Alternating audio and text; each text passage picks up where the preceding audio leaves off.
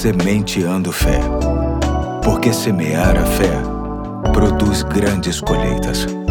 Olá, hoje é segunda-feira, dia 16 de outubro de 2023. Aqui é o pastor Eduardo. Estamos felizes por você estar conosco neste início de mais uma semana e, para tanto, vamos deixar uma reflexão com base no livro indescritível Devocionais sobre Deus e a Ciência, que está adaptada e será trazida pelo meu parceiro mais velho de projeto. Vamos ouvi-lo com carinho? E aí, tudo beleza? Sou André Guilherme, filho do pastor Eduardo e membro da Igreja Batista do Fonseca. Saiba que é com alegria que trago mais esta mensagem para o seu coração. Preste atenção. Saturno é chamado de joia do sistema solar por causa dos seus belos anéis, mas este planeta é distante e nada é parecido com a Terra. Ele é o segundo maior planeta do sistema solar e tem um pequeno núcleo rochoso coberto de gases. Você não conseguiria ficar de pé neste planeta rodeado de anéis, tudo porque ele é feito de gases. Se você conseguisse colocar o planeta Saturno na água, ele flutuaria. Outra razão pela qual você não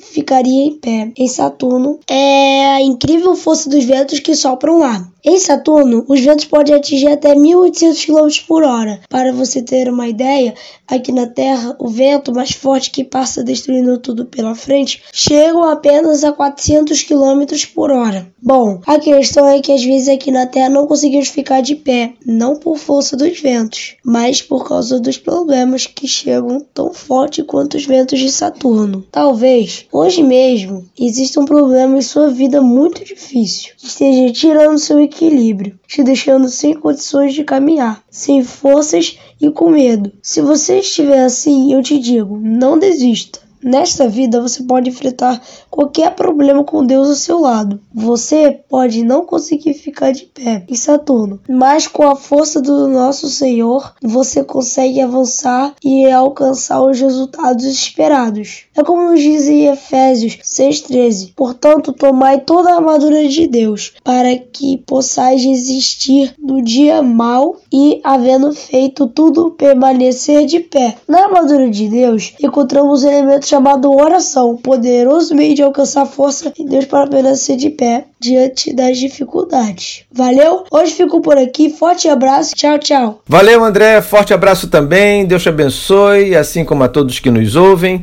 E até amanhã, se Deus quiser, com uma nova série. Até lá.